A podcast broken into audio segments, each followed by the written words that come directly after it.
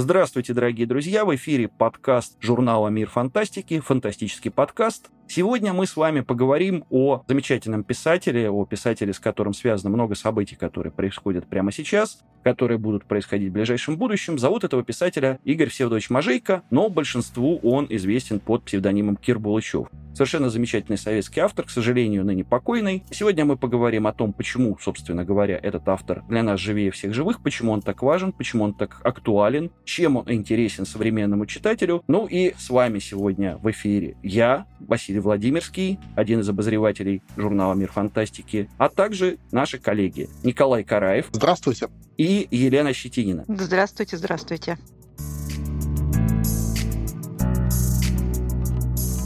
Ну, давайте начнем с простого вопроса. Как и с чего мы начали свое знакомство с творчеством Игоря Всеволодовича Мажейка, то есть Кира Булычева? Николай. Я тут вспоминал об этом, пытался вспомнить, какое было самое первое произведение Булычева, которое я прочитал. Не вспомнил, потому что их было, видимо, сразу несколько. Я был советским ребенком, я рос в 80-е годы. Надо сказать, что Булычева было почти не обойти. То есть невозможно было, если ты увлекался фантастикой, и при этом тебе выписывали журналы типа «Юного техника», или тебе выписывали газету «Пионерская правда», например, а в моем случае это было и то, и другое, то там непременно был Кир Булычев. То есть это было, когда я научился читать, там мне было лет 5-6, «Юный техник», «Узники Ямагири Мару», «Пионерская правда», значит, «Конец Атлантиды», «Речной доктор», «Тайна рабыни Заури», вот, вот все вот это вот. Плюс, конечно, если ты смотрел телевизор, то ты непременно видел, во-первых, мультфильм «Тайна третьей планеты», во-вторых, фильм «Гости из будущего», который как раз примерно тогда появился. То есть, короче говоря, Булычев входил в твою жизнь просто неизбежно. В детстве мне это было страшно интересно, потому что это были нормальные повести для детей, для ну, младшего детского возраста и среднего детского возраста.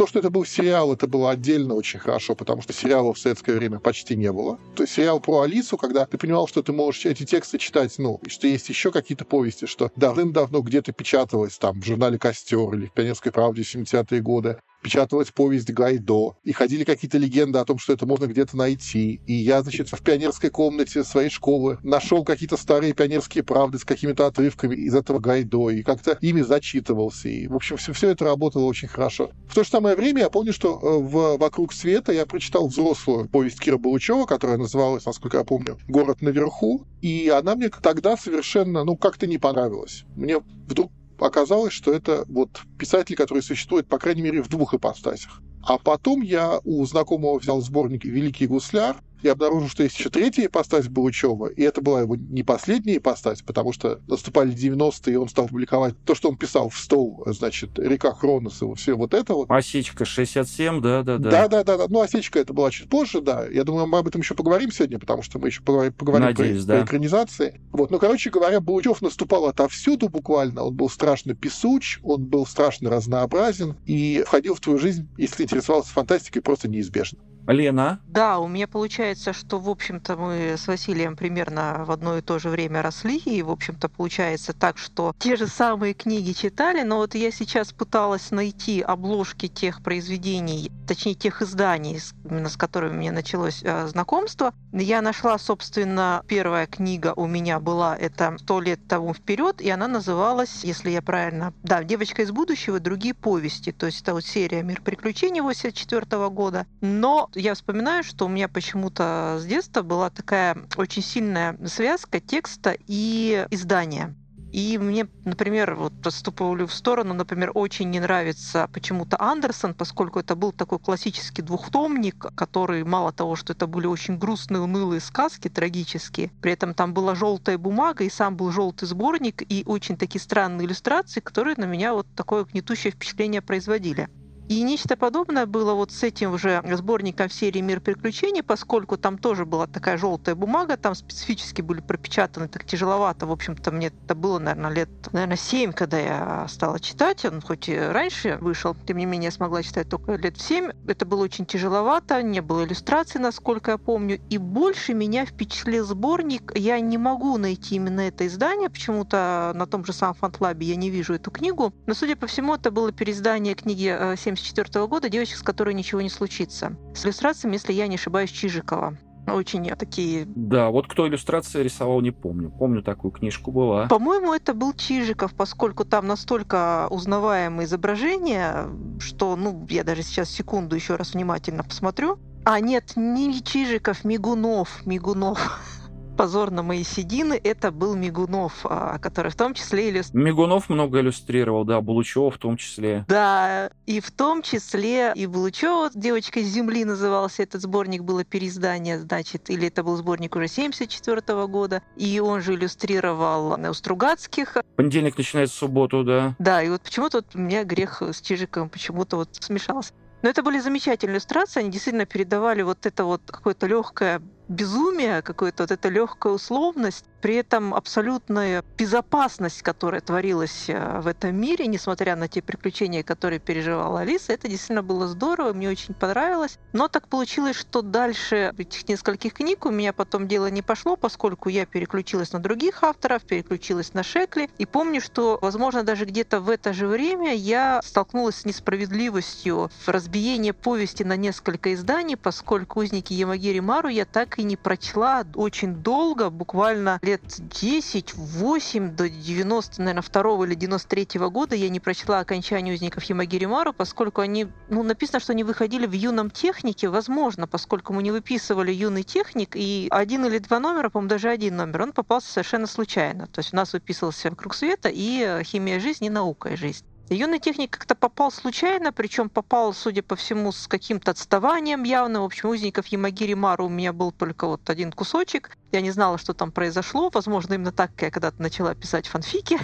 Возможно, именно оттуда это все началось но прочла их только гораздо позже, когда вот вышли новые приключения Алисы в 90 каком-то году. Но, к сожалению, там была обложка, иллюстрации совершенно не в моем вкусе, и Алиса повзрослела, и как-то вот, к сожалению, вот так вот у меня все наложилось, и я переключилась немножко на других авторов.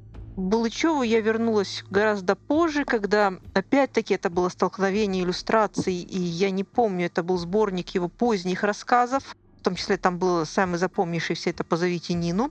Остальные я помню очень плохо.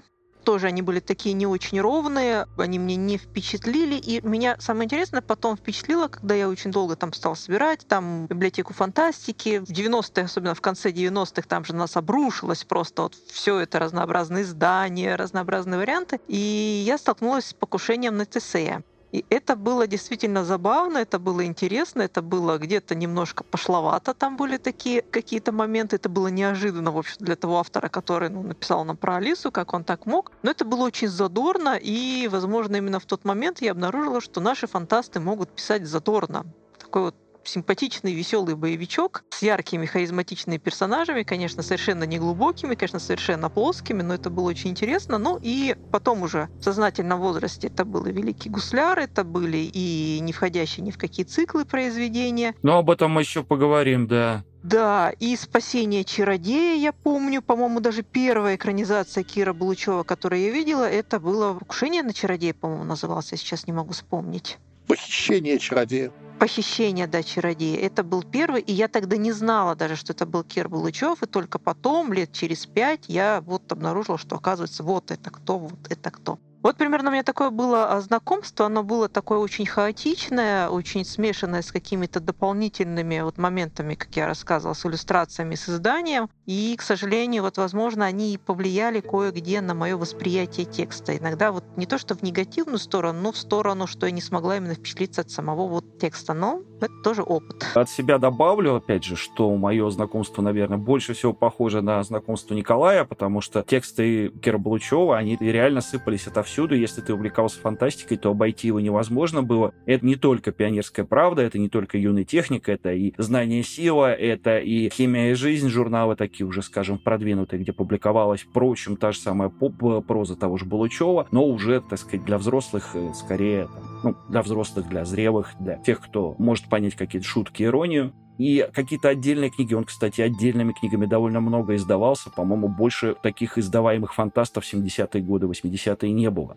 Собственно, если говорить о текстах, то вот как раз то, что печаталось в «Пионерской правде», а я, естественно, был на «Пионерскую правду» подписан, вот эти вот все сериалы, как сказал Николай, об Алисе Селезневой с продолжениями, они на меня как раз э, впечатления не производили особого. Но это была, да, такая нормальная, веселая, забавная пионерская проза. А вот то, что действительно произвело впечатление и заставило, так сказать, обратить внимание на Булычева отдельно, вне контекста советской подростковой литературы, это, конечно, его взрослые вещи. Что-то я в библиотеке читал, что-то мне попадалось в журналах. В первую очередь, вот спасибо, опять же, что Коля напомнил, совершенно потрясающая, невозможная по тем временам повесть э, «Город наверху», которую я читал, ну, по-моему, до 4 часов утра, пока не дочитал все выпуски «Вокруг света». Мне повезло, мне попало сразу, или не повезло, попало в руки, в общем, сразу целая подшивка. И я весь этот небольшой роман или большую повесть прочитал от начала до конца.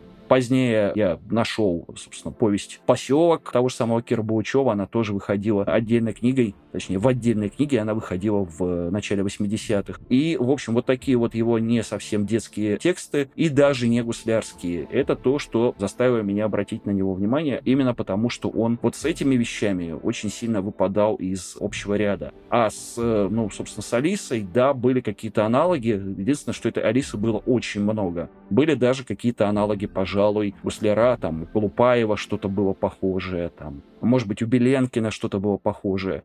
Вот как «Город наверху», вот эта история о, ну, не знаю, стоит раскрывать, не стоит раскрывать читателям, история о пост ядерной посткатастрофической планете, которая, значит, вся покрыта лесами, а там где-то глубоко под землей живут люди, которые еще считают, что планета отравлена, что подниматься наверх нельзя, и вот на эту планету пустынную, безлюдную прилетают, значит, земляне, а там внизу происходят, идут какие-то свои собственные конфликты, развиваются какие-то собственные разборки. Вот эта вещь на меня произвела прямо потрясающее впечатление, особенно момент встречи э, этих несчастных подземных жителей с, э, собственно, землянами, которые их спасают. Очень сильная штука. Ну, то же самое с поселком. Тоже совершенно такая история, классическое столкновение, скажем, разных культур. И э, я понимаю, что в детстве вряд ли на меня как-то повлияло осознанно, но было очень интересно за этим следить. Мне кажется, что здесь проявилось его ну, знание, собственно говоря, истории, знание культур разных народов Игоря Всеволодовича Можейко, который, в общем-то, помимо прочего, еще и э, знатный востоковед, доктор наук. Здесь ему удалось э, использовать свой вот этот бэкграунд э, исторический и бэкграунд научный. Еще раз позор на мои седины, ведь я же тоже читала «Поселок». И почему-то вот он у меня не связался с именем Булычева сейчас, почему-то он вылетел. А я читала еще первое издание, которое самое первое было и оно меня, насколько помню, впечатлило даже не столько столкновением культур, поскольку мне тоже тогда было лет семь. Да, если оно вышло в 88 году, вот в издательстве как раз детская литература, меня впечатлила там Робинзонада фактически, как прописано вот это вот выживание в ином мире, как прописано вот все эти козы, все там, что вот меня именно впечатлило вот этой частью Робинзонады, а вот столкновение вот этих двух миров фактически прошло мимо меня. Ну, там начинается, собственно, столкновение, то, что вот эти вот люди, которые прилетели на звездолете, которые люди высокой культуры, они постепенно деградируют, постепенно обживаются, постепенно вот как раз э, занимаются выживанием, вот это самое Робинзонада с ними происходит. То есть тут не какие-то дикари выходят к звездолетчикам, а наоборот, звездолетчики превращаются в дикарей. Это очень интересно, мне кажется, интересный подход. Да, абсолютно, потому что тут поднимаются, в общем-то, и более серьезные вопросы. Вопросы, что есть цивилизация, и насколько налет цивилизации слаб, насколько вот цивилизационные каркасы, которые, в общем-то, создают человека разумного, человека современного, насколько они хрупки, и насколько цивилизованный человек может адаптироваться, именно снимая этот налет цивилизации в мире, котором цивилизации нет, это очень серьезно на самом деле. Но для семилетнего ребенка это было очень сложно. Ну вот смотри, я сейчас заглянул на фантлаб. Э, первая часть, собственно, «Перевал», первая часть «Поселка будущего», да, она выходила в 83 году в отдельной книжке, как я говорил, в библиотеке советской фантастики. Потом она уже была расписана до масштабов э, романа, а вот эту повесть как раз я э, в свое время время и читал, но я ее уже взял, конечно, позднее, не в 83 году, мне тогда тоже было 8 лет, а несколько позже. И она, да, она меня уже тогда перетряхнула.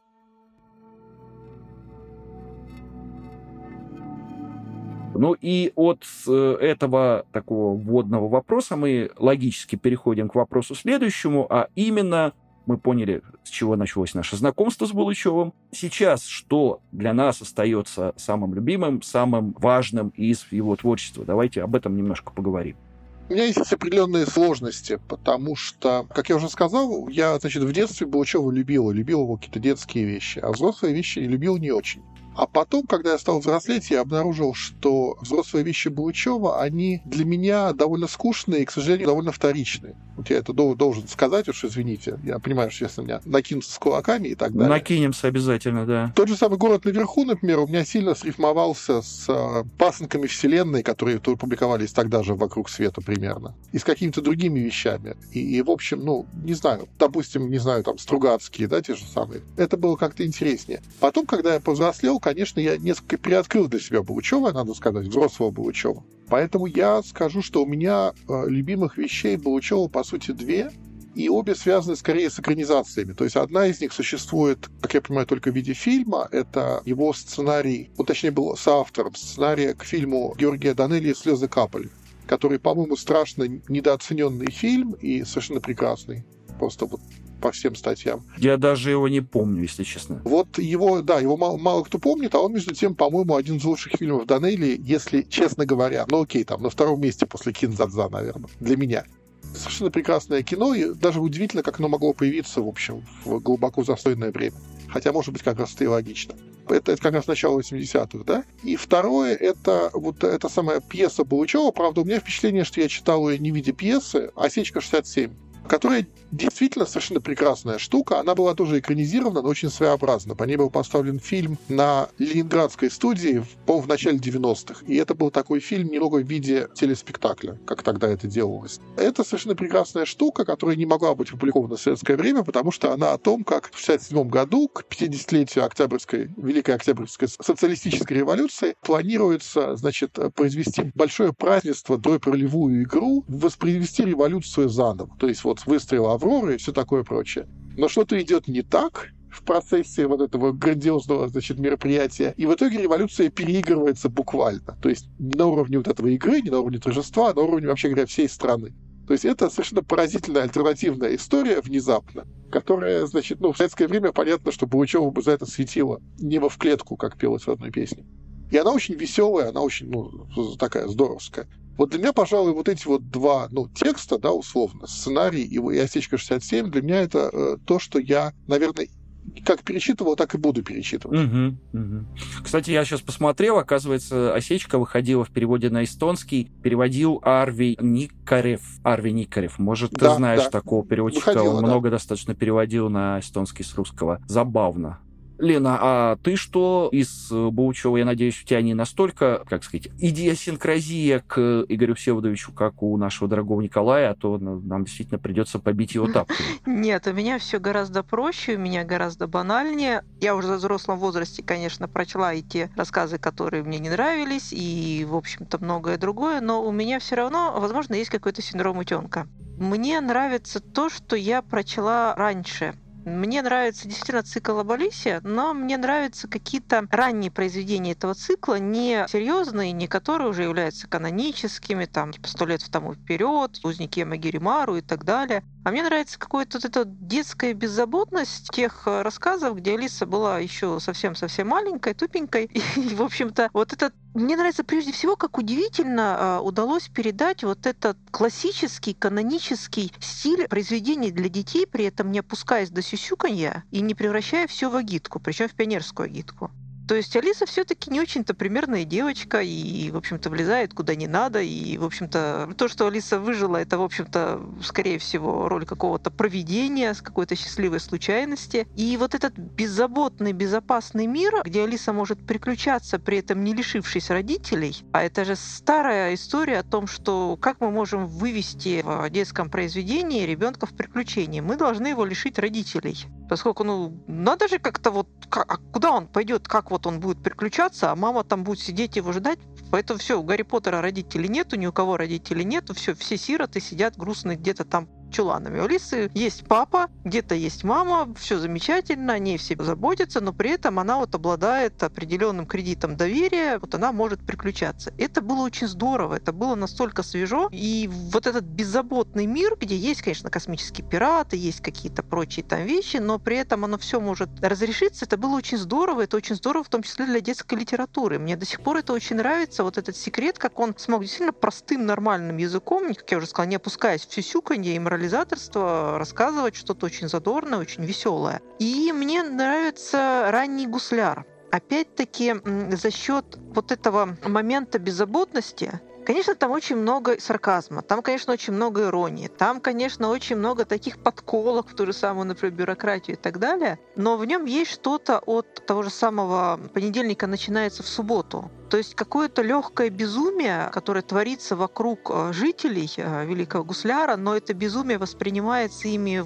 абсолютно нормально. При этом, опять-таки, они приключаются в этом, Корнели приключается в этом безумии тоже, не заплатив за это ничем, по большому счету, не заплатив там родственниками, не заплатив еще чем-то. И это вот тот самый кусочек сказки, который вторгается в реальность и там остается. Булычеву это очень удавалось. И нельзя сказать, что эти произведения несерьезные. То есть на самом деле вот есть банальнейшая фраза, которая стала штампом, которая уже дико бесит, что для детей нужно писать как для взрослых, только еще лучше. Это жуткий штамп, отвратительный. Но тем не менее, вот оно здесь есть. То есть вот эта простота, беззаботность, на самом деле их так сложно создать, их так сложно описать, создать вот этот кусочек, что у ранней Алиса, что ранний Великий Кусляр действительно каких, какого-то очень светлого, очень яркого, забавного, еще раз скажу, беззаботного мира, в общем-то, а времена никогда не бывают легкими, и Булычев не писал это все, сидячи где-то в райском уголке. Это очень здорово, это требует очень больших усилий от автора, и это очень классно, правда. И вот до сих пор мне это почему-то нравится, и я завидую ему, поскольку я сама немножко пишу, я вот завидую вот, вот тому, что вот это удалось очень искренне, очень честно, а, и не видно, на самом деле, в этих текстах какой-то напряженности, когда, знаете, как старый анекдот, что про клоуна, там приехал клоун вот в депрессии, там, ну, приходит человек в жуткой депрессии, говорит, все, там, доктор, я хочу, все, мне очень плохо, я больше жить не хочу. Психиатр говорит, я знаю как. У нас есть клоун Буль, который вот вы придете к нему на выступление, все будет прекрасно, он лечит. То есть люди жить хотят. Говорит, понимаете, доктор, я сам этот клоун Буль. Вот. И вот нету вот выдавливания из себя, нету клоунады, а есть что-то искреннее, вот дверца вот в классный, хороший, добрый мир который понятен всем. Он был понятен в 80-е, в 90-е, и я думаю, абсолютно будет понятен всем. Пускай сейчас он будет называться «Великий гусляр. Магический реализм» или еще как-то, или «Городское фэнтези», как угодно, но это великолепный образец жанра, который популярен, мне кажется, и актуален даже сейчас. Вот это мы сразу ответили на несколько вопросов, которые у нас тут по плану должны Пардон. быть заданы. Я, в свою очередь, да. А на самом деле иначе не получается. Они действительно у нас э, взаимосвязаны. Я отчасти соглашусь с Николаем, отчасти с Леной. Ну, я тоже должен, в конце концов, сказать, что я ценю у Булычева, какие произведения. Да, тоже, наверное, ранняя Алиса. Да, тоже, ну, еще до того, как он начал писать эти бесконечные сериалы для э, «Комсомольской правды». Ранний гуслярский цикл, да, первый сборник, наверное, гуслярских рассказов, который в той же самой библиотеке советской фантастики выходил. И добавлю к этому, да, мне нравится, безусловно, «Похищение чародея» и «Осечка 67», но что добавить к этому надо? А именно надо добавить э, рассказы о докторе Павлыше, о э, таком докторе, который путешествует на космических кораблях, летает на разные космические станции. То есть это такая утопия, это цикл рассказов, повестей о мире отдаленного будущего. И чем, э, на мой взгляд, это привлекательно, опять же, я отвечаю сразу на несколько вопросов, привлекательно для меня, по крайней мере, но я думаю, что для многих других читателей, это утопия именно своей комфортностью. Если мы возьмем Стругацких, если мы возьмем, не знаю, Савченко Владимира Ивановича, если мы возьмем какого-нибудь другого советского писателя, того же Ефремова, который писал о будущем, в общем-то, с точки зрения современного читателя, там не очень комфортно, там есть какие-то конфликты неразрешимые, там есть какие-то антологические вопросы, там есть страх смерти, там есть ошибки, которые, значит, э, стоят кому-то жизни, стоят кому-то друзей, любви и так далее. У Булычева, у него, конечно, тоже все это есть, но при этом каким-то удивительным способом ему удается показывать комфортность этого замечательного мира будущего, несмотря на все проблемы, которые, в общем, где-то там маячат. Доктор Павлыш — это практически такая же, та же самая Алиса, повзрослевшая и сменившая пол. Тоже э, у него все получается, все э, хорошо, все замечательно, как вот а девочка, с которой ничего не случится, это вообще, по-моему, должно быть заголовком, таким подзаголовком к всему творчеству Игоря Всеволодовича Можейко, Кира Булычева, раннего, по крайней мере. Не происходит никаких фатальных, неисправимых событий. Если что-то происходит, то это произошло где-то в, в далеком прошлом или с какой-то другой цивилизацией, а вот с нашими героями ничего такого произойти просто не может.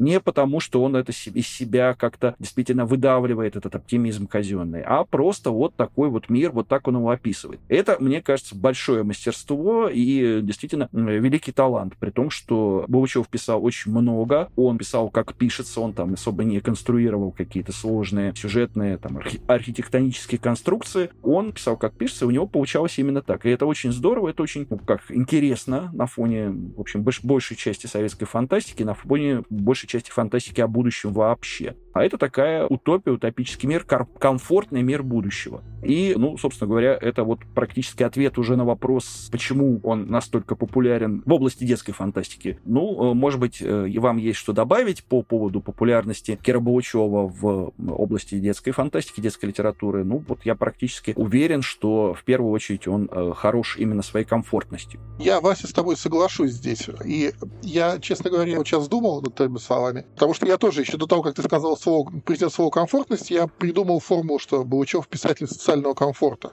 И это касается для меня, ну, и как Алисы, конечно, но Алиса — это такая особая штука. Детские тексты редко, на самом деле, бывают травмирующими по полной программе. Роулинг все-таки здесь такое исключение, да, если мы вспомним, там, не знаю, Муми-троллей, да, или там сказки об Алисе Льюиса Кэрролла, или что угодно еще, довольно редко детские, детские тексты травмируют по-настоящему. Все-таки детей принято беречь. И в этом смысле Алиса, ну, это не исключение, а скорее правило, я имею в виду Алиса Селезнева. Но если, допустим, взять «Великий гусляр», то да, абсолютно, это очень комфортное чтение.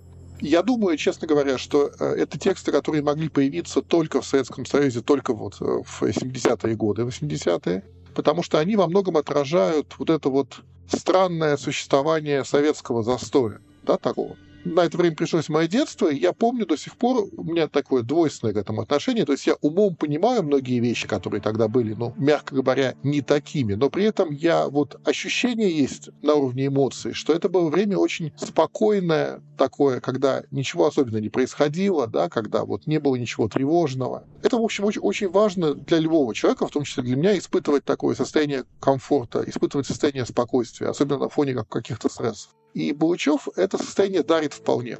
То есть мне кажется, что его рассказы о великом гусляре, они остаются и останутся таким вот слепком с какого-то очень спокойного времени. По крайней мере, которое ощущалось как спокойное.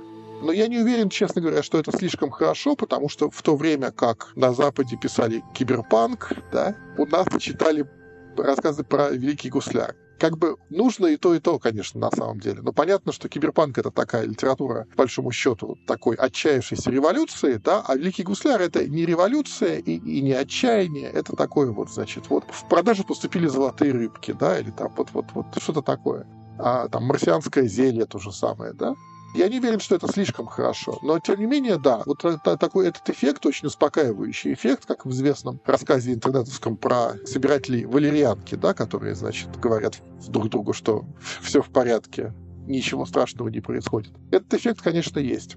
Булычев, мне кажется, не зря, он, у него же мемуары заглавлены, насколько я помню, то ли записки семидесятника, да, то ли воспоминания семидесятника. Мне кажется, это очень важный здесь термин, потому что он именно был не шестидесятником, да, то есть не, ну, не из поколения там тех же Стругацких, да, которые ставили большие вопросы.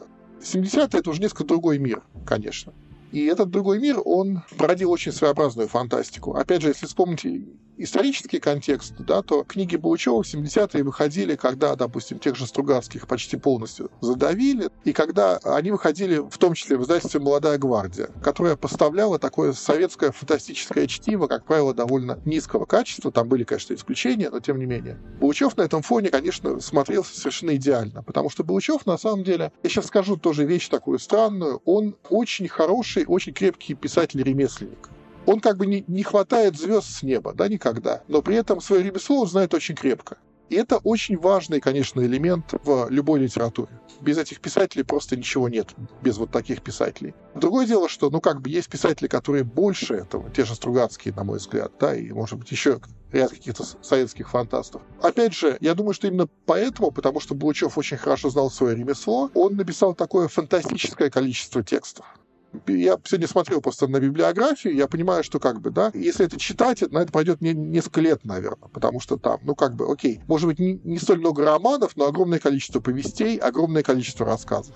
И еще много-много всего вокруг. Всякие научные книжки, ну, да, да, да, научно-популярные да. книжки. И это тоже, на самом деле, элемент, я думаю, популярности, конечно, потому что ты смотришь на автора и видишь, что автор очень разносторонний. Это, от этого автора ты ждешь определенного уровня уже. Этот уровень может быть, повторю, не то чтобы совсем вот совсем заоблачный, но это тем менее крепкий уровень, ты знаешь, на что можно рассчитывать, когда ты его прочитаешь. Я слышал о том, что поздние рассказы про Великий Гусляр воспринимаются неоднозначно. Очень неоднозначно, это верно. Да, я сколько-то их читал. Честно говоря, мною они воспринимаются так же, но только с учетом каких-то изменившихся исторических реалий. Но я понимаю, в чем дело, да, потому что изменились времена, как бы, и произошло некоторое сбой парадигмы, такое столкновение, значит, принципов, которые были заложены в текстах Булычева там в 70-е и 80-е, просто с новой реальностью.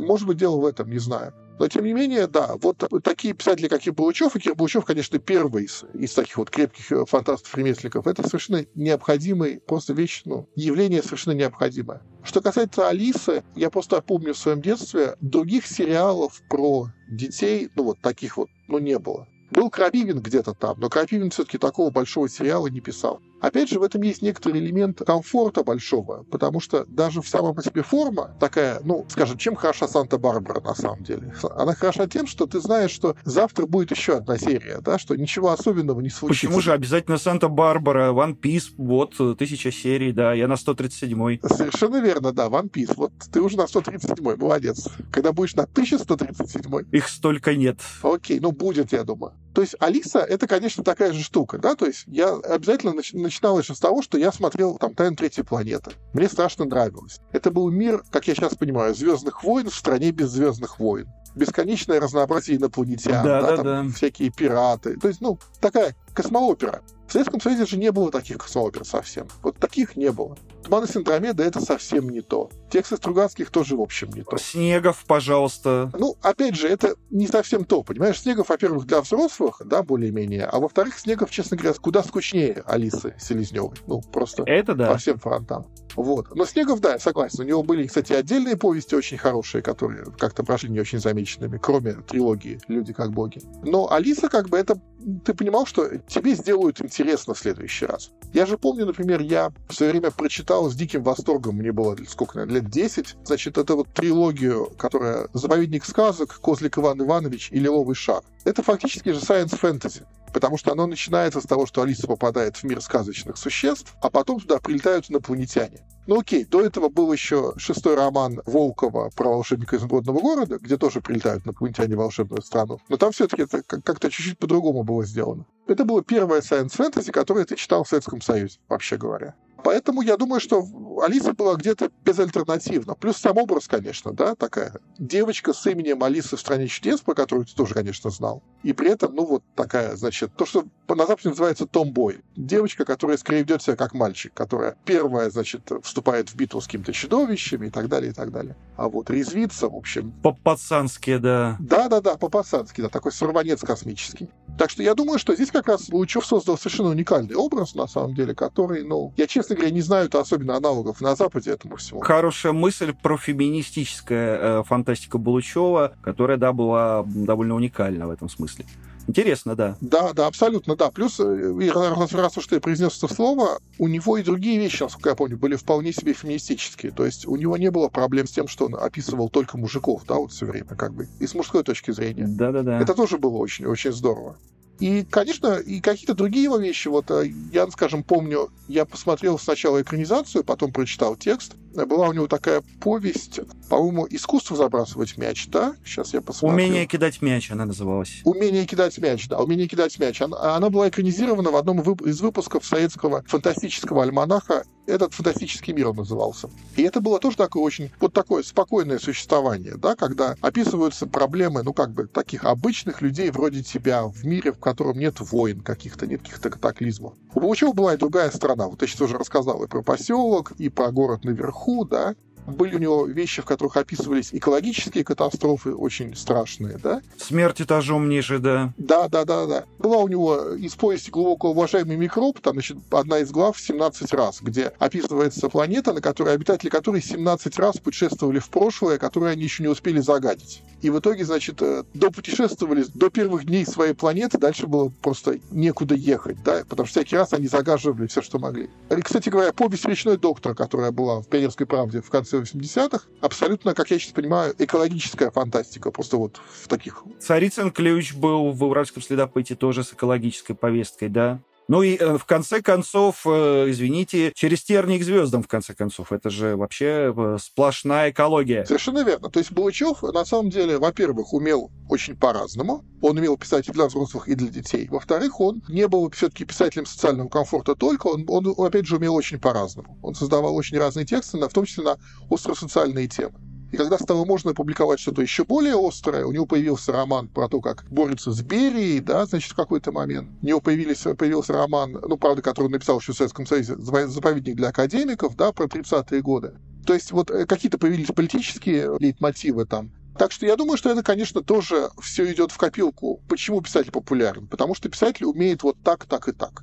И это совершенно прекрасно. Да. Извините да. за. Ничего страшного. Лена, есть что добавить? Да, я просто думаю о том, что вот мы сейчас упоминаем, и на самом деле а, перекликается же не только с а, какими-то вариантами текстов Снегова, но и с Лемом очень сильно. Во всяком случае, напоминает первую часть Магелланова облака то есть такой же утопический мир будущего очень сильно. По интонации Великий Гусляр напоминает путешествие Иона Тихого. Но я вот думала, что их объединяет и разъединяет. Мне кажется, тут еще такой момент есть, что а, вот в этих вот комфортных произведениях Получев абсолютно не описывает социальное устройство мира. То есть если все остальные фантасты, которые писали, так сказать, для взрослых, тот же Снегов, люди как боги, и э, вот я вспомнила Магелланово облако, все равно прописывали социальное устройство, обязательно упоминали какие-то политические моменты. То есть им нужно было обосновать, каким таким образом люди дошли до такой хорошей жизни. Как вообще так получилось? Почему вдруг возникла утопия? То Булычеву это не нужно было.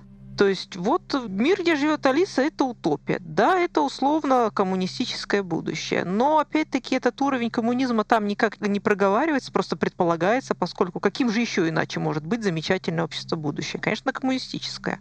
И в отличие, например, от тех же Стругацких даже никак особо не проговаривается, хотя в понедельнике начинается субботу, тоже нету такой проговоренности, каким образом там так ничего смогло существовать. И точно так же в «Великом гусляре» никак не объясняется, как же вот так все получилось и как, в принципе, весь остальной внешний мир относится к существованию гусляра. Здесь нету никаких объяснений, и читатель, если хочет, может додумать, но читателю и не хочется. Ему именно хочется воспринимать это как данность, как вот замечательное какое-то комфортное будущее. В общем-то, неважно, каким образом до него дошли. И даже сама мысль о том, как до него можно дойти, каким-то образом уже напоминает то, что не нужно трогать это будущее своими грязными руками. То есть оно как-то может где-то возникнуть, а может быть оно где-то сейчас параллельно существует, и все это так замечательно происходит где-то в условной этой параллельности. Вот это, мне кажется, прекрасно, поскольку оно так и остается тайной.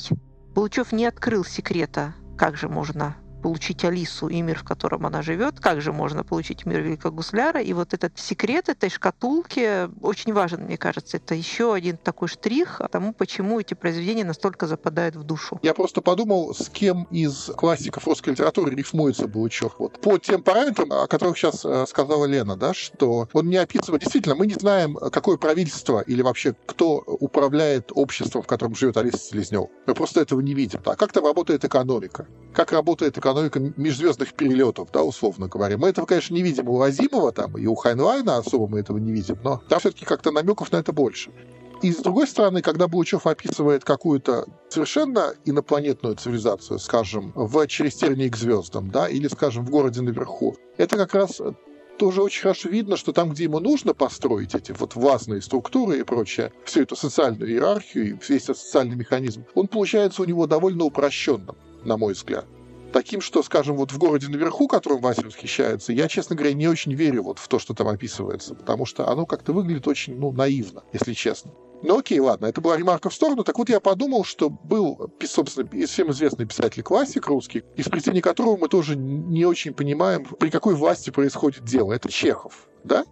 Читая Чехова, невозможно понять, ну, если ты читаешь его рассказы, да, или пьесы, что действие происходит при царизме. Там, по-моему, царь вообще нигде толком и, и не упоминается. Это истории людей вот в провинции, как они есть. Ну, не всегда так, конечно, но часто. Ну, почти, да. Великий гусляр — это тоже истории людей в провинции, как они есть. И опять же, я думаю, что это определенное вложение в привлекательность автора, да, в популярность автора. Потому что, конечно, обычно, обычно читатель все-таки занимает вот эту позицию социальную. Очень редко читатель занимает какую-то высокую социальную позицию и, как бы, и, и думает о том, как это все устроено. Хочется, на самом деле, конечно, как в известном стихотворении Бродского, значит, послать слугу за газетой, чеша Котофея, да, и посидеть и подумать о чем-то. И я думаю, что не случайно, ну, как бы, как и Чехов остался, как писатель, в общем, который о людях, а не о власти так и Булычев, по большому счету, я думаю, тоже останется как писатель о людях. Вот тут мы подходим, да, к вопросу, который я хотел задать отдельно, о котором хотел поговорить. Это для меня самое, наверное, интересное. Возвращаясь к социальным всяким изменениям, э, реформам, на самом деле для советских фантастов 60-х и даже начала 70-х, 50-х годов, то есть э, оттепельных, для них было очень важно, как, собственно, мы придем к этому самому сверкающему, сияющему миру будущего. Стругацкие ломали голову, там, это высокая теория воспитания. Ефремов, собственно, все свои романы писал как огромные такие монографии, философские труды на тему, как мы придем к этому самому светлому будущему. Через буддизм или через даосизм или через через марксизм, в конце концов. И, в общем, да, Булычев на этом фоне очень сильно выделялся, потому что его это не заботило. Как придем, при помощи чего. Главное, вот, пожалуйста, описать этот самый мир. Но но вопрос интересный. У нас же, собственно говоря, из советских писателей-фантастов, а их было несколько десятков, как минимум, крупных, там в том числе лауреаты элиты, лауреаты премии «Великое кольцо» и так далее, у нас осталось, по сути, от второй половины 20 века у нас осталось, ну, э, в нашей литературе три, максимум четыре писателя. Это братья Стругацкие, это Владислав Крапивин внезапно, который тоже, кстати, не очень интересовался социальным устройством до второй половины 80-х. И это, ну, собственно говоря, Кир. Еще еще можно, конечно, упомянуть Ефремова, но он все-таки относится скорее к предыдущей волне советских фантастов, то есть в первой половине 20 века. Вот три фантаста осталось. Не остался Колупаев, не остался Беленкин, не осталась Ольга Ларионова, не осталась Рядна Громова никого не осталось, вот только три этих персонажа. Почему Булчев попал в этот список? То есть понятно, что в свое время он был очень особенный, много изменилось, много авторов новых появилось, много авторов отечественных, еще больше переводных. В чем э, собака порылась? Слушай, ну я думаю, что мы уже ответили на этот вопрос отчасти, потому что, с одной стороны, достаточно посмотреть на библиографии, да, все-таки писатели остаются в истории, как правило, если это не какие-то гениальные писатели, которые створили две книги и все, остаются писатели, которые долго делали то, что сейчас бы назвали выстраивать карьеру, да, на самом деле просто писали долго и, и как бы ровно, ну или более-менее ровно. То есть, если посмотреть на Стругацких, мы все знаем, да, там все их романы, они, во-первых, это очень, очень хорошие тексты, а во-вторых, они вот их довольно много. Если посмотреть на Крапивина, это тоже огромное, очень долгое и ровное творчество. Если посмотреть на Булычева, мы тоже видим фантастическое количество, как я уже сказал, всего. Если посмотреть на других из того перечисленных, там, будь то Беленкин, или Варшавский, или Гонцовский, или Ариадна Громова, или там Валентина Журавлева, не знаю, да, или кто угодно еще, там просто было не так много всего. То есть это были люди, которые, ну, скорее писали меньше, реже, выпускались более там спорадически. Плюс очень часто, конечно, их тексты были слишком сильно замкнуты на то время, и, может быть, это были тексты, ну, не такого хорошего качества. На самом деле, есть же исключения, скажем, у Ольги Ларионовой осталась Чакра Кентавра, я думаю. Ну, я бы не сказал, она довольно давно не переиздавалась, э, и не знаю, будут ли а, переизданы, забыто, да. да? Окей. Окей, ну да, ну, опять же, да, ну как бы, ну, если в целом посмотреть, Ольга Ларионова все-таки написала, ну, не так много, как написал Булычев.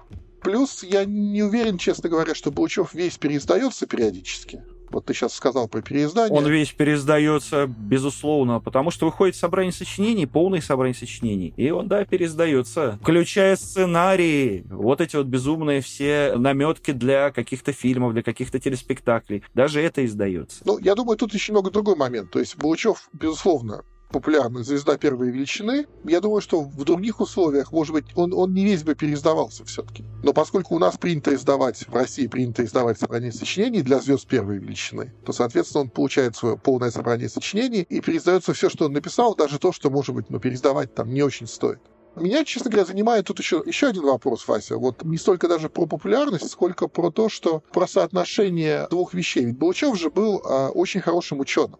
И ученым он был не просто, он был специалистом по Востоку, он был специалистом по истории Бирмы. Он выпустил несколько монографий про бирманский буддизм, про сангху. Сангха — это буддийская комьюнити, да, условно говоря. И вот всего этого, ну, за, за, опять же, за редким исключением типа там меча генерала Бандула, да, каких-то его там исторических вещей, всего этого не видно в его текстах совсем.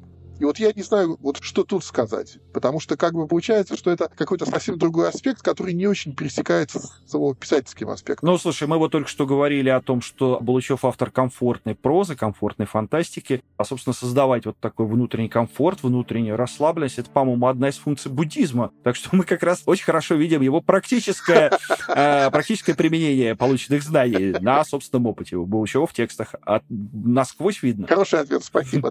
Вот. А что касается каких-то исторических вещей, ну, черт его знает. Я даже не знаю, почему. Может быть, он и использовал. Я просто не настолько хорошо знаю историю Мьянмы или Бирмы, как она правильно сейчас называется. Я не настолько знаю историю буддизма, да, она там очень длинная и запутанная. И даже если брать только одну Бирму, я как-то пытался это все изучить, но это, по-моему, совершенно непроходимо для человека не профессионального. Может быть, опять же, он э, старался избегать каких-то действительно сложных, запутанных социальных конструкций. Вот ты сказал про город наверху. Я согласен, что там упрощенно, но, тем не менее, там вот это столкновение культур показано. Вообще он старался даже, ну, как бы во многих произведениях даже этого избегал и э, ограничивался какими-то довольно схематичными вещами, что получалось очень здорово все равно. Может быть, поэтому он не хотел обращаться к своему опыту буддоведа, буддистсковеда, как правильно сказать, да, я не знаю. Ну, мы тут немножко отошли сейчас от изначально заданного вопроса. Вопрос, насколько я понимаю, был в том, почему Булычев до сих пор популярен. Мне кажется, что тут на самом деле прежде всего должна быть благодарность опять-таки Алисе.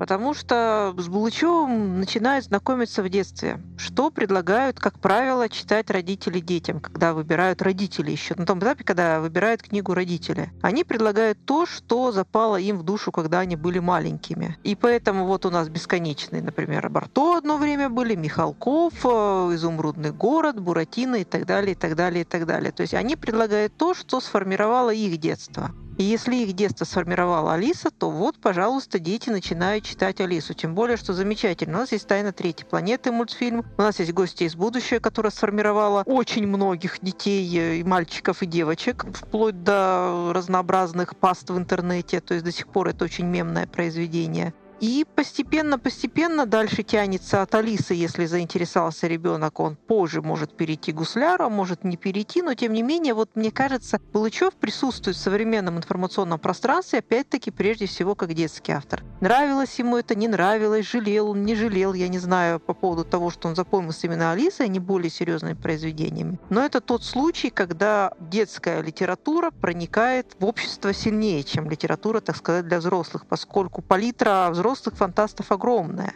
То есть, если будем говорить о тех же утопистах, то вот у нас есть и Снегов, у нас есть и Лем, у нас есть огромное количество западных авторов, которые накатывают э, до сих пор. То есть, можно там перебрать очень многих современных фантастов, которые пишут примерно о том же и примерно так же. Но так как синдром утенка никто не отменяет, если у кого-то в детстве был Булычев, они не могут не дать его прочитать своим детям, а те потом своим детям. Это распространенная теория вообще в детской литературе, что родители, ну, выбор-то все равно за родителями, родители выбирают то, что на них повлияло в детстве.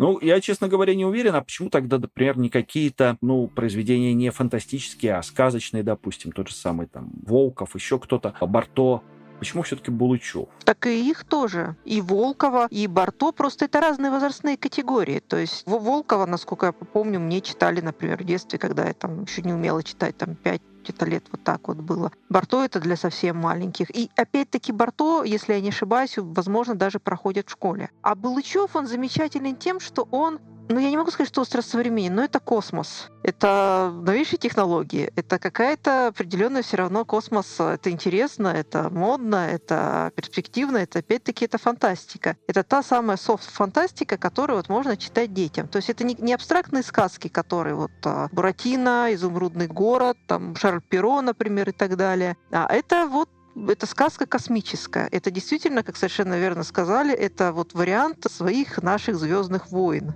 Вариант своего Мандалорца, в конце концов только еще более такого простого варианта. Там можно перебрать все что угодно, вспомнить какие-то там полет навигатора, в конце концов. То есть приключения ребенка в космомире, приключения ребенка на других планетах, это, всегда, это, это классно, это здорово, это необычно, это даже не моралистично, поскольку очень многих сказок все равно есть какая-то определенная мораль. То есть даже «Волшебник изумрудного города», если будем смотреть дальше-дальше, и «Желтый туман», и «Тайна заброшенного замка», все-таки там уже стало больше морализаторства и более таких ну, сложноватых моментов. Вот все, что после «Семи подземных королей» началось, мне кажется, оно, с одной стороны, интереснее с той точки зрения, как преломлялся мир Баума. Все равно там какие-то моменты из мира Баума дальше продолжали мелькать, но как он преломлялся. Но с точки зрения именно как он воспринимался детьми, там уже спорно. Там уже очень спорно, но, в принципе, мир Волкова, он, а, не знаю, как сейчас, но лет 10 назад он продолжал существовать и в виде официальных продолжений, и в виде фанфиков, в виде там всего, чего только можно. Там у него была своя очень бурная, кипучая жизнь, которую я как-то видела одним глазом, и больше туда решила не заглядывать. Там было очень темно и полно ужасов. Удивительно, да.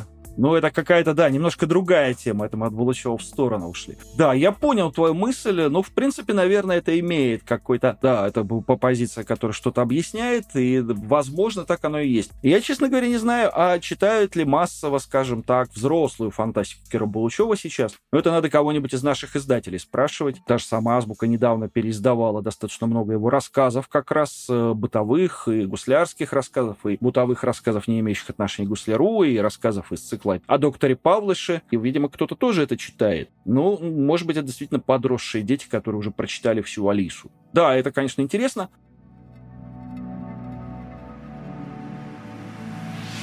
Мне кажется, что нам тут надо переходить уже к личности Игоря Всеволодовича. Вот Николай задал правильный вопрос, на который ни у кого не нашлось ответа. Почему, значит, э, его, Игоря Всеволодовича, историческая деятельность, деятельность исследователя буддизма никак не отразилась в его творчестве или отразилась как-то для нас незаметно? Вот, мне кажется, что тут действительно хорошо бы понять, каким человеком был Игорь Всеволодович. Ну, э, из э, всех, кто здесь присутствует, наверное, я единственный, кто с ним встречался, встречался неоднократно, даже какие-то интервью брал. Но мне кажется, что о личности Булычева нужно, во-первых, писать отдельные книги, надо писать биографии. Я удивлен, что до сих пор не написано ни одной биографии, материала полно. Есть люди, которые с ним были лично достаточно близко знакомы, не как я шапочно. Почему эти биографии не написаны? Могу сказать, что да, по моему опыту общения с Игорем Всеволодовичем, он был довольно такой человек в себе, он чаще мог что-то острое, довольно обидное даже написать в какой-то публицистике своей, в какой-то статье, в каком-то письме открытом, чем сказать в лицо. Так он был очень спокойный, очень сдержанный, ну, как, э, наверное, любой крупный мужчина сильный, он э, себя очень хорошо контролировал. Опять же, возвращаясь к теме буддизма, аутизма не давал воли эмоции. Тем не менее, ну, периодически он что-то такое интересное высказывал, да, и даже к нему приходили конфликтовать. Я, честно говоря, общался с ним несколько раз. Один раз он был на Росконе, на конференции московской. Приезжал вместе с актрисой, которая играла главную героиню инопланетянку в фильме «Через терник звездам». Это была очень такая интересная пара. Она совершенно уже, конечно, не очень молодая женщина с нечеловеческой такой пластикой и мимикой все равно сохранившийся, несмотря на возраст. И, значит, большой пушистый такой улыбчивый Игорь Всеволодович Мажейко рядом с ней. Это очень было смешно. Ну, чтобы что-то такое действительно, ну, прямо требующее внести в аналы, он при мне говорил. Я не помню, вот нашел несколько цитат из бесед, которые я, собственно, записывал, расшифровывал с Киром Булычевым. Ну вот мне здесь больше всего, конечно, нравится его фраза замечательная Ну, во-первых, он далеко не все любил из новой русской фантастики. Вот тут он, например, пишет, точнее говорит, я беру Марию Семенову или там Перумова, я понимаю, что автор пишет вполне нормально, профессионально, но на 50-й странице скисаю от того, что еще один рыцарь гоняется за еще одним драконом, или не рыцарь, а Витязь. И вот 500 страниц будет ходить друг за другом. Это хорошо написано, у этих книг есть свой читатель, но я не их читатель. Это примерно то, что сказал Николай о книгах самого Булычева, между прочим. Поэтому я, собственно, эту фразу и привожу. Мне, конечно, учитывая все, всю, всю, так сказать, весь бэкграунд, э, сейчас, в общем, зацепило глаз, глаз зацепился за фразу о, правда, он это говорит о романе Александра Мирера «Мост Верозана». Вот Булычев говорит следующее.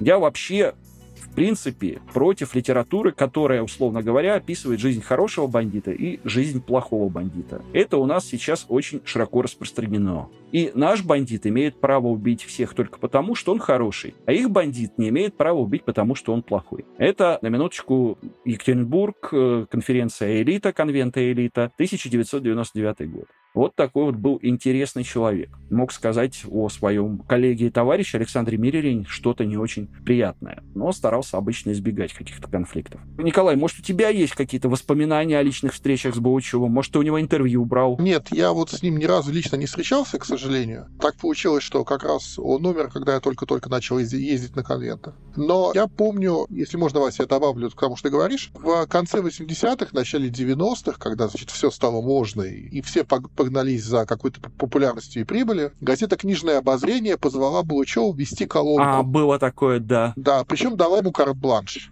Это было удивительное дело, я тоже читал с большим удивлением это все. То есть он мог писать о, ну, о чем угодно. И эта колонка просуществовала не так долго, но я, поскольку тогда был преданным читателем книжного обозрения, поскольку это было такое окно, значит, в мир фантастики, опять же, вот я довольно неплохо помню какие-то его тексты, и это были тексты, которые, в которых он представил человеком очень остроумным, порою язвительным, крайне самоироничным, я помню, он, он писал про свои какие-то, не помню, то ли про тексты, то ли про стихи, значит, переначивая классика, да, очевидно про то, что, значит, мои стихи сейчас никто и в сортир почитать не берет, но, значит, я предвижу, что все будет совершенно по-другому, и на цитаты в коридорах власти политики их, их, их будут рвать на части. Вот как-то мне это запомнилось тогда с, с одного прочтения, потому что, ну, то есть у человека было все в порядке с самооценкой в этом смысле. Самоирония там присутствовала в полный рост. При этом он иногда писал о книгах, о фантастике, конечно, о новой, так сказать, советской или уже российской фантастике. И я помню, что он был крайне критично настроен очень часто.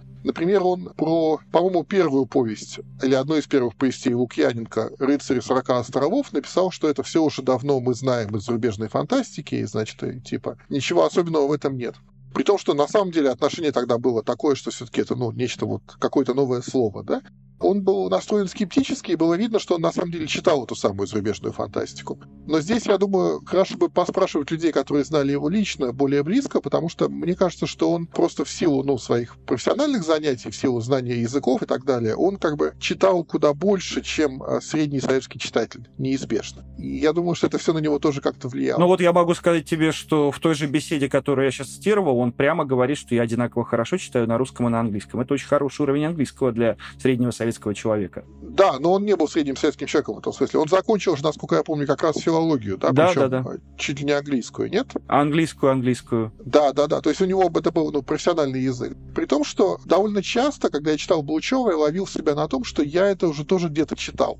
Я имею в виду, что ну, были какие-то вещи, которые он ну, не то чтобы использовал, но как бы какие-то такие же ходы, которые были где-то еще. Иногда это же доходило до буквально пародии или автопародии. У него есть про Алису повесть, которая называется «Тайна рабыни Заури». Она была опубликована в первый раз в «Пионерской правде» как раз в то время, когда, или чуть-чуть позже, когда по советскому телевидению прошел первый бразильский телесериал, который назывался «Рабыня Изаура», если кто не знает. И вот эта рабыня Изаура, перекочевавшая в рабыню Заури сразу же буквально, да, вот буквально там за там, полгода-год, понятно, что он это делал осознанно, да, очевидно. Но впечатление было такое довольно странное. В том, что в той же повести есть, например, по-моему, разбойник, которого зовут Вага Бычий Хвост.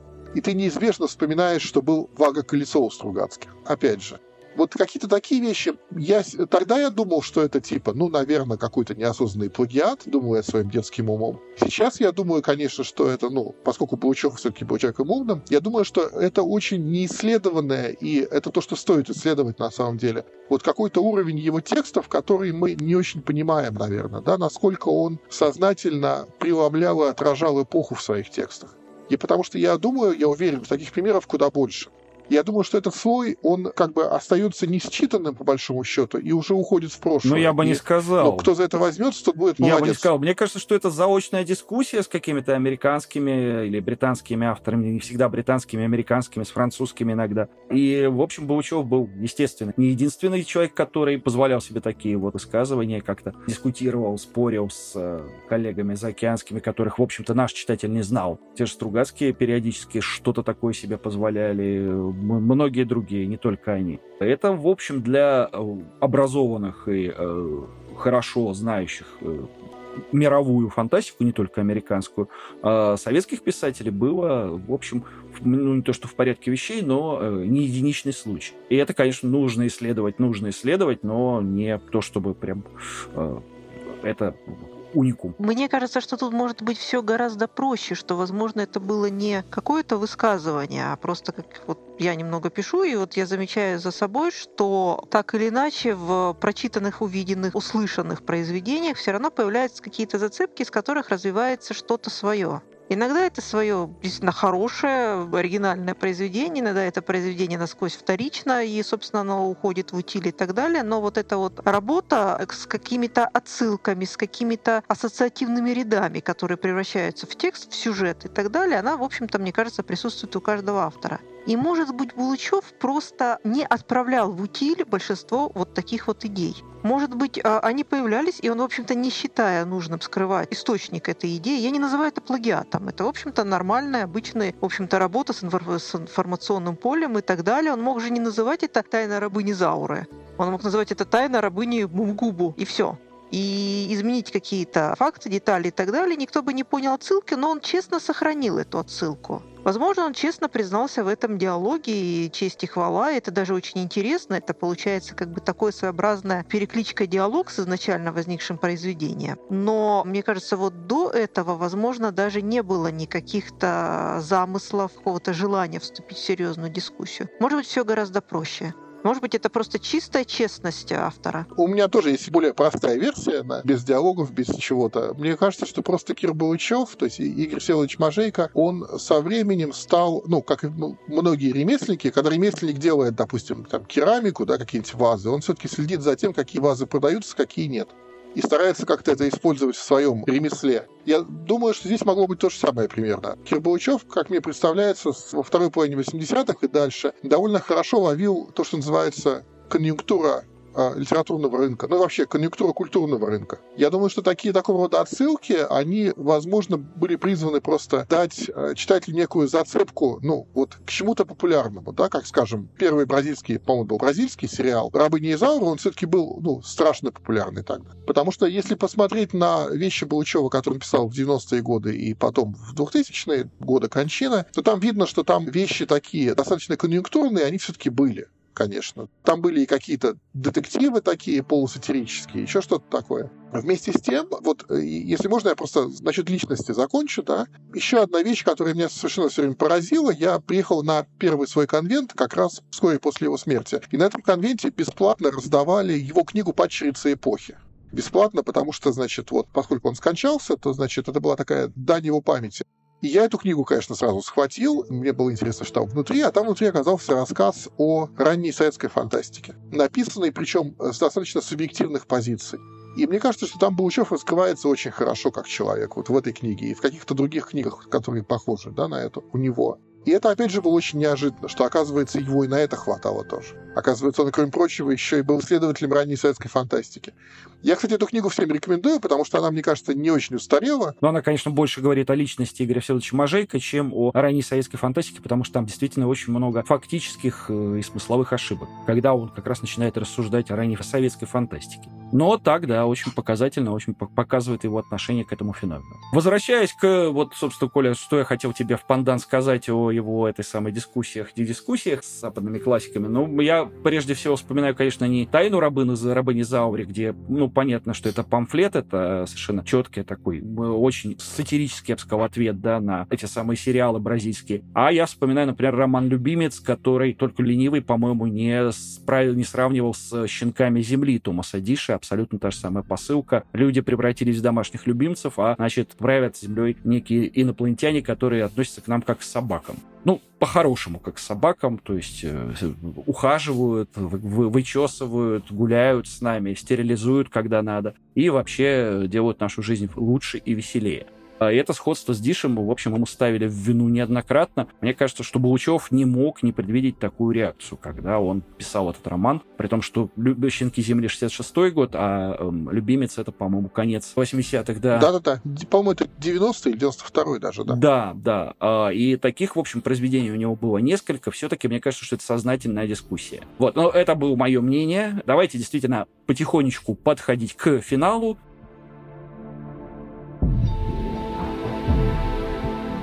И у нас, собственно, осталась последняя тема, связанная с Баучевым, которую мы хотели обсудить. Возможно, она когда-нибудь разовьется в отдельный подкаст, в отдельный выпуск подкаста, а может быть даже и в серию выпусков подкаста, потому что там есть о чем поговорить. А именно э, экранизация Кира Булычева. Ну, тут действительно давайте кратенько просто о личных впечатлениях и самых любимых. Вот э, мы, видимо, еще к этому вернемся, не особенно мыслью по древу расплываясь. У меня все равно получается, конечно же, тайна третьей планеты потому что мемные фразы «птица говорун» отличается умом и сообразительностью, и «хотите, я его стукну, станет фиолетовым в крапинку». Это просто потрясающе, это замечательная рисовка, это замечательная озвучка, это харизматичные персонажи, это печально, депрессивно и похондрически зеленый, и знаменитые ныне конспирологические теории, почему Алиса больше похожа на зеленого, нежели на своего собственного отца внешне. Это вот тот самый действительно а, очень уютный, потрясающий мир, который не портили даже космические пираты. И вот действительно я его увидела первым, и я помню даже, я там писала какую-то записку, что вот мама, не забудь, вот тайна третьей планеты будет а, тогда-то и тогда-то. Хочу посмотреть. Я писала печатными буквами, половину букв я писала неправильно, зеркально, то есть, ну там, фу, лет шесть, сколько мне там было еще.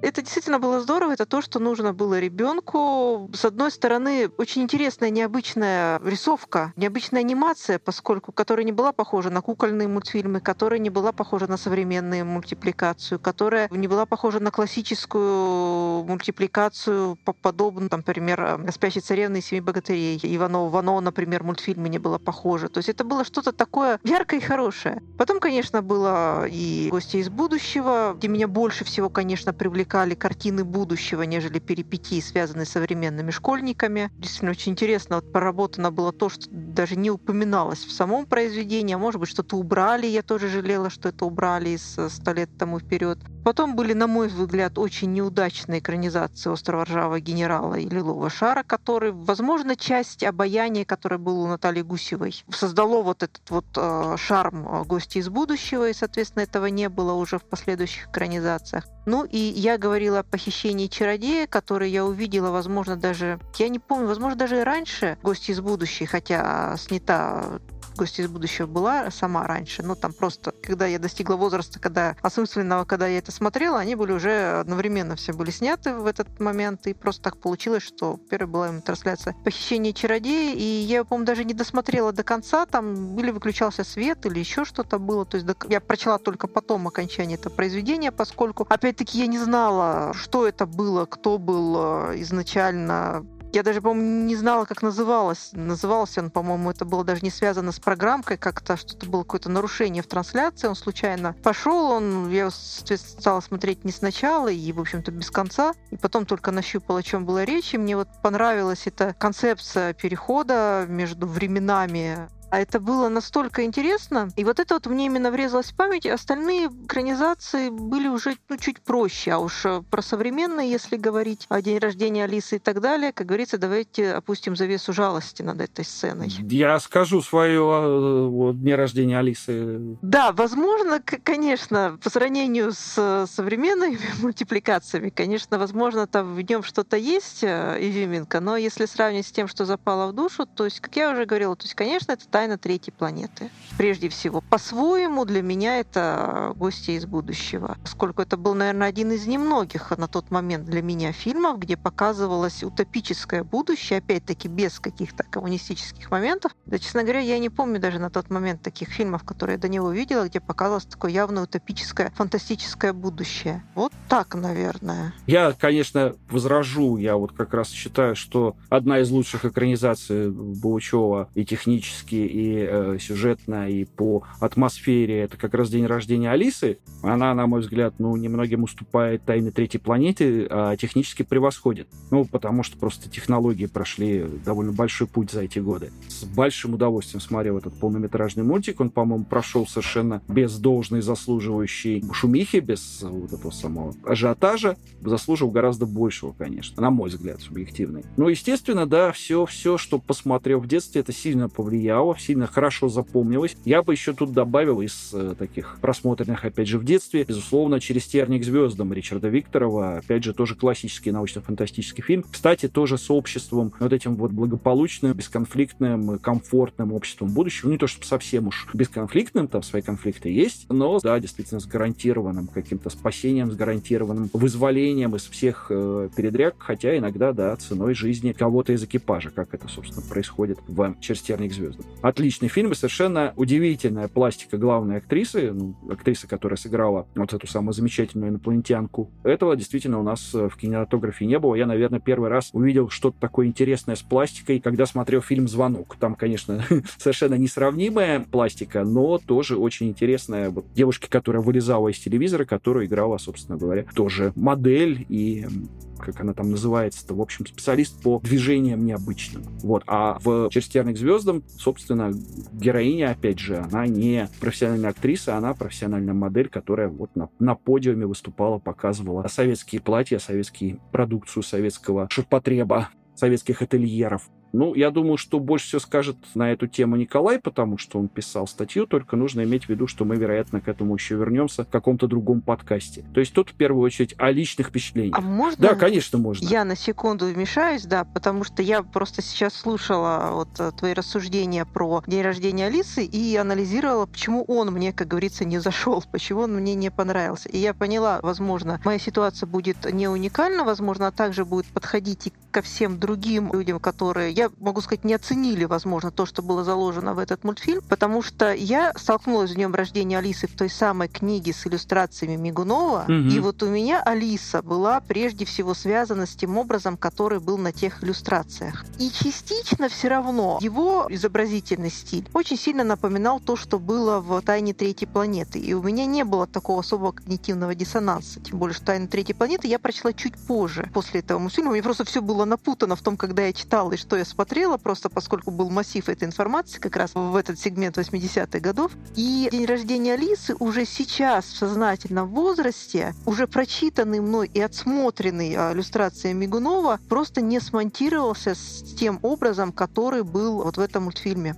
Вот что может быть. Что, возможно, здесь сыграла как раз свою злую шутку именно вот моя тесная связь текста и иллюстрации, и то, что я когда-то успела... Кристобаль Хозович успел первым, то есть та книга успела вклиниться. Возможно, вот здесь вот это произошло. Да-да-да. Синдром обманутых ожиданий, да, это известная штука. Николай. Я должен сказать, что я полностью вламываюсь в историю Елены потому что в начале 90-х, на самом деле, когда пошли первые собрания сочинений, да, фантастов, ну, как вы, наверное, помните, сначала издали там десятитомник Стругацких, и одновременно была объявлена подписка на семитомник Кирбалычева про Алису. И этот семитомник у меня есть до сих пор, и там все иллюстрации Мигунова. То есть я все это читал с иллюстрацией Мигунова угу. и, и воспринял тоже. Тем не менее, день рождения Алисы мне страшно понравился. Я есть абсолютно солидарен с Васей. Мне кажется, что это крайне недооцененный фильм Я смотрел его не в кинотеатре, я смотрел его довольно поздно, уже через несколько лет на, на DVD, который я купил в России. И я подходил к нему, я уже знал, что ну, народ так как-то прохладно к этому фильму относится, и подходил ну, с небольшим предубеждением. У меня был совершенно щенячий восторг, конечно. Я не знаю, чем это объяснить, но как бы это мультфильм, в котором для меня идеально почти все. И да, действительно, мне кажется, что хотел он сделать технически совершенно по-другому, чем «Тайна третьей планеты». Мне кажется, что он стоит в одном ряду по адекватности средств и, и как бы цели. То есть там мне, понравилось, ну, буквально все. Мне понравилось, как, как история была переделана. Мне понравилось, насколько она осталась верной повести Баучева в то же время. Мне понравилась вот эта вот прорисовка, да, очень своеобразный стиль, непривычный, но тем не менее. Ну окей, да, я, собственно, о своих впечатлениях. Э, тут Вася сказал, что я могу много говорить. Я много как раз не могу по одной простой причине. Я написал в свое время две больших статьи для мира фантастики про экранизацию Кира Булычева. Это было лет, наверное, там, 8 назад. Я посмотрел их все. Ну, вообще все, от начала до конца. И у меня ну, осталось, остались такие очень сумбурные впечатления от этого, от всего. Я сейчас пытался вспомнить. А, была одна короткометражка, я ее не вижу в Википедии, например, совсем. Да? То есть я не помню, как она называлась. А статьи у меня под рукой нет. Ее нет в интернете, потому что. Была в конце 80-х короткометражка по одному из рассказов про Великий Гусляр, которая в какой-то момент там абсурд зашкаливал такой сатирический, она приходила в рок-оперу вдруг резко и неожиданно. И это совершенно прекрасная вещь, которую я вот помню вот по этому признаку. Я бы ее пересмотрел, наверное, и нужно ее пересмотреть еще будет. Я, конечно, тоже дитя Советского Союза. Я тоже начинал с, значит, с мультфильма «Два билета в Индию», с «Тайн третьей планеты», разумеется, которую смотрел много раз, и всякий раз, когда она шла, нужно было обязательно бежать и смотреть, потому что, ну, во-первых, это был мультфильм еще и длиннее, чем другие мультфильмы, да, советские. Советские обычно были все-таки покороче, там, 5-10 минут, не больше. Во-вторых, он был насыщенный абсолютно. То есть там, короче, было хорошо все буквально. Я только потом понял позже, что люди, которые делали этот мультфильм, ориентировались, наверное, на там работы Рене Лалу и Мебиуса французские, да, на, на вот там «Властелинов времени», вот, вот какую-то такую анимацию. Но получилось все равно лучше, как ни странно. Мне кажется, что это совершенно не стыдный мультфильм вообще для любого кинематографа мира. «Гости из будущего», разумеется, была тоже просмотрена огромное количество раз. С большим восторгом. И «Лиловый шар» тоже потому что, а, кроме того, что это science fantasy, там тоже была Наташа Гусева. Чего нельзя сказать про а, «Остров ржавого генерала», в фильме его повысили, там, в повести, по-моему, это фельдмаршал, или, наоборот, понизили, понизили, да, до генерала. Но «Остров ржавого генерала», короче, кроме ржавых роботов, которые сильно напоминали «Звездные войны», там, в общем, ничего хорошего не было. И «Похищение чародея» тоже. Причем вот Лена сказала, да, на самом деле «Похищение чародея» было два. Две экранизации, два фильма. Один был фильм телеспектакль, и второй был фильм как фильм. И там, кстати говоря, играла молодая Юлия Аук. По-моему, это был чуть ли не первый ее фильм, на самом деле, в конце 80-х. Я бы еще выделил для себя, конечно, совершенно прекрасный «Перевал». Перевал абсолютно сюрреалистический, как потом мы узнали, базирующийся на рисунках небезызвестного академика Фоменко, который создатель новой хронологии, то есть это тоже, в общем. Ну и, конечно, он очень необычный сам по себе, абсолютно необычный даже для, для вот такого позднесоветского там, да и, собственно, и российского кинематографа, он очень странный. Уже упомянутая «Осечка», конечно, которая, фи фильм довольно редкий, но он есть на торрентах, если что, то есть я думаю, что можно его достать и посмотреть. Поверьте, это правда, ну, такой очень, очень здоровская альтернативная история.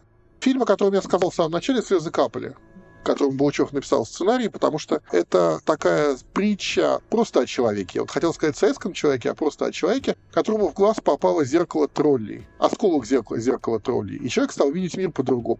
И он стал на всех бросаться, как бы там всем язвить. Его играет Евгений Леонов, этого героя. И фильм это на самом деле, конечно, ну, понятно, что там «Зеркало тролли» — это такая штука странная. Фильм, на самом деле, получился совершенно удивительный о том, как иногда вот нас что-то бьет, и мы начинаем видеть мир по-другому. Мы как-то обозляемся, да, мы начинаем там завидовать, ненавидеть, еще что-то такое, какие-то испытывать нехорошие. И вот фильм о том, как от этого лечиться это фильм, ну, на самом деле, вневременной по-своему. То есть он, он не советский, как бы, там, не российский, да, он не, не грузинский, хотя его снял Георгий Данелия.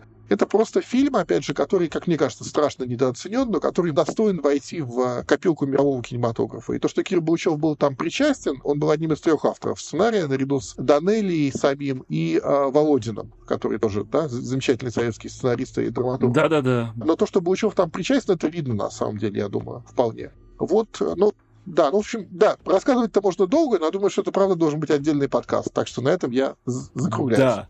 И, наверное, в заключение мы вот начали говорить о интерпретациях, все-таки кинематографические интерпретации, анимационная интерпретация — это интерпретация.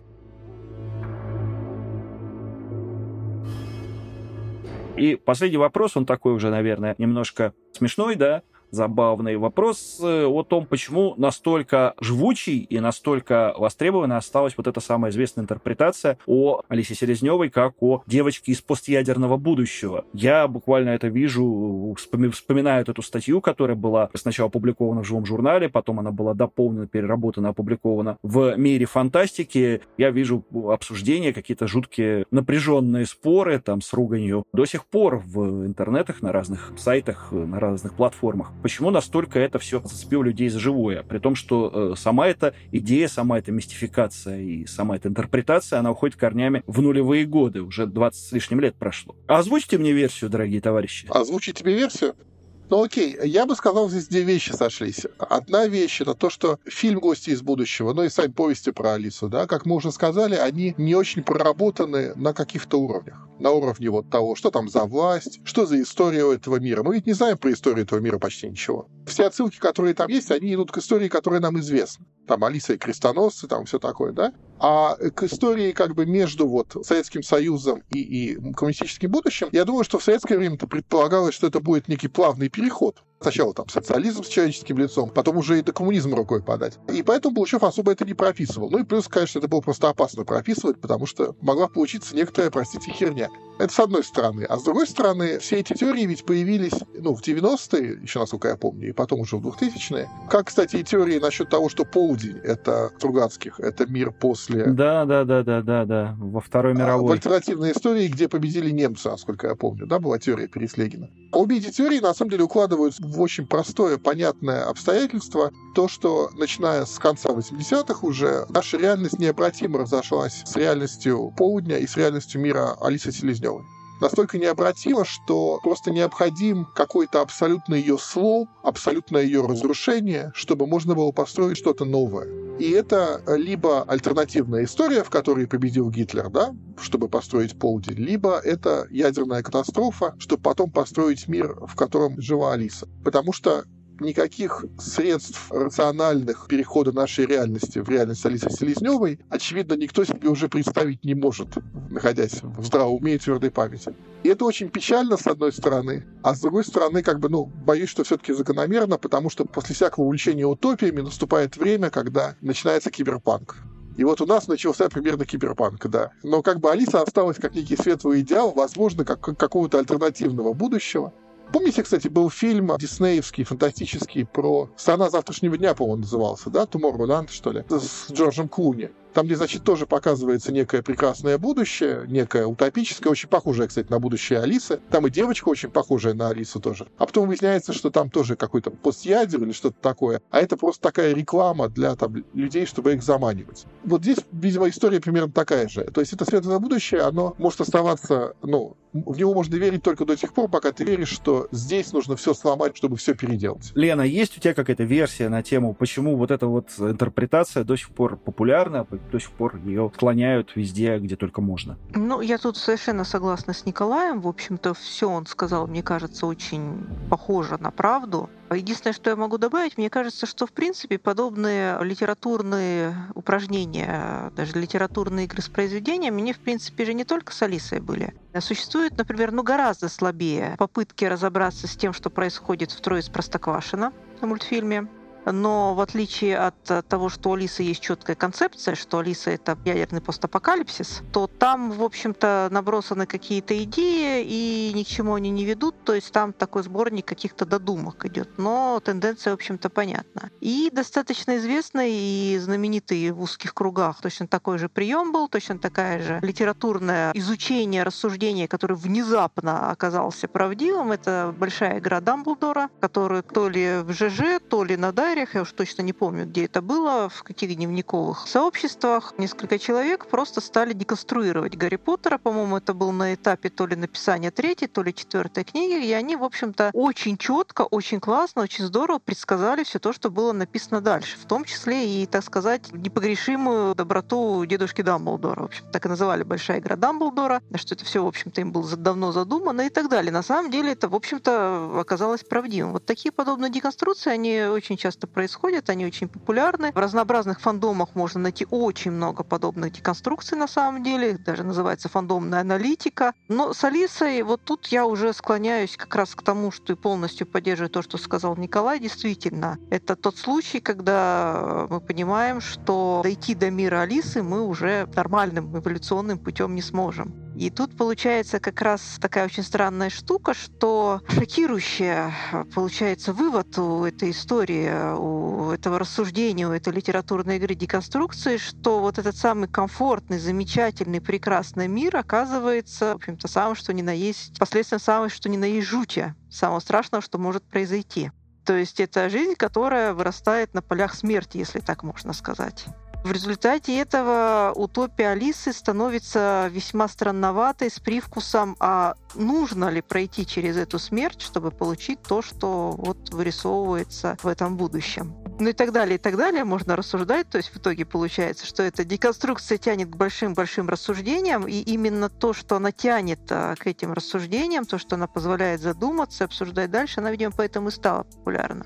Внезапно это оказалось не какое-то вот галимое теоретическое упражнение ума, упражнение в какой-то схоластике, казуистике и так далее. А это получилось что-то новое, яркое, совершенно необычное. От себя хочу добавить завершение, так сказать, этой нашей темы, что не только фэндом обсуждает эту тему. Вот, например, совершенно замечательная диалогия, незаконченная трилогия Эдуарда Веркина «Звездолет с перебитым крылом» и «Каникулы, что надо». Это две такие повести взаимосвязанные. Она построена, эта диалогия, точнее, незаконченная трилогия, а может и законченная, но не опубликована последняя часть. Оно построено как раз вот на очень близкой к вот этой вот идее идеи о постядерной Алисе сюжетной конструкции.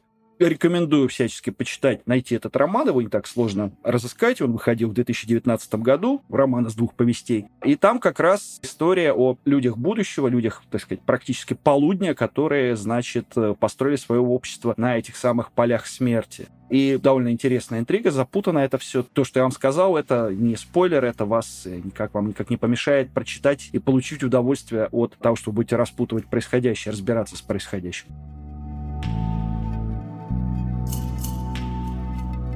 Ну, наверное, на этом мы закончили. Мы выяснили, что Кир Булычев очень разнообразный автор. Мы выяснили, что Кир Булычев нас, значит, инфицировал своим творчеством с детства, поэтому его продолжаем читать и передавать эту заразу нашим детям. Мы выяснили, что Кир Булычев хороший ремесленник, мы выяснили, что если вы, допустим, молодой писатель-фантаст, вам нужно писать не только хорошо, но и много, и разнообразно, и тогда вы будете как Кирбулычев. Это вот такая уже рекомендация, наверное, к тем, кто пишет из наших слушателей.